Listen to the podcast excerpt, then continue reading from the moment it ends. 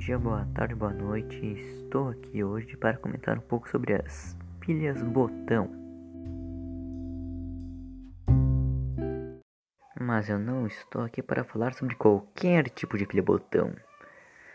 Eu vim comentar especificamente sobre a pilha de óxido de prata. Para quem vive numa caverna não sabe o que é uma pilha botão, lá vou eu explicar. Botão é uma pilha bem pequena em formato circular e normalmente é achatada.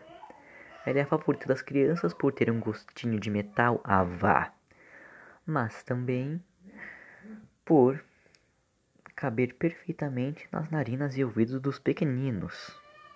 Assim como qualquer outra pilha, ela é formada por dois polos, o positivo e o negativo, que abrigam o cátodo e o ânodo respectivamente. Ela é composta por óxido de prata, como o próprio nome sugere, que reage com o zinco, que acaba liberando os elétrons que são utilizados para gerar a carga.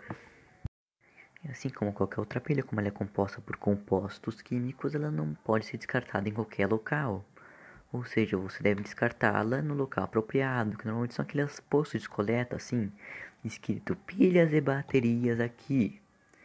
Isso garante que não vai ocorrer contaminação, é que essas pilhas estão indo para o local de descarte correto, ou seja, a fabricante, que sabe como lidar com os produtos químicos que tem em seu, que tem em seu interior. Então vou finalizando por aqui mesmo. Muito obrigado pela atenção. É a minha primeira vez nessa plataforma e vou tentar dar o melhor no meu futuro.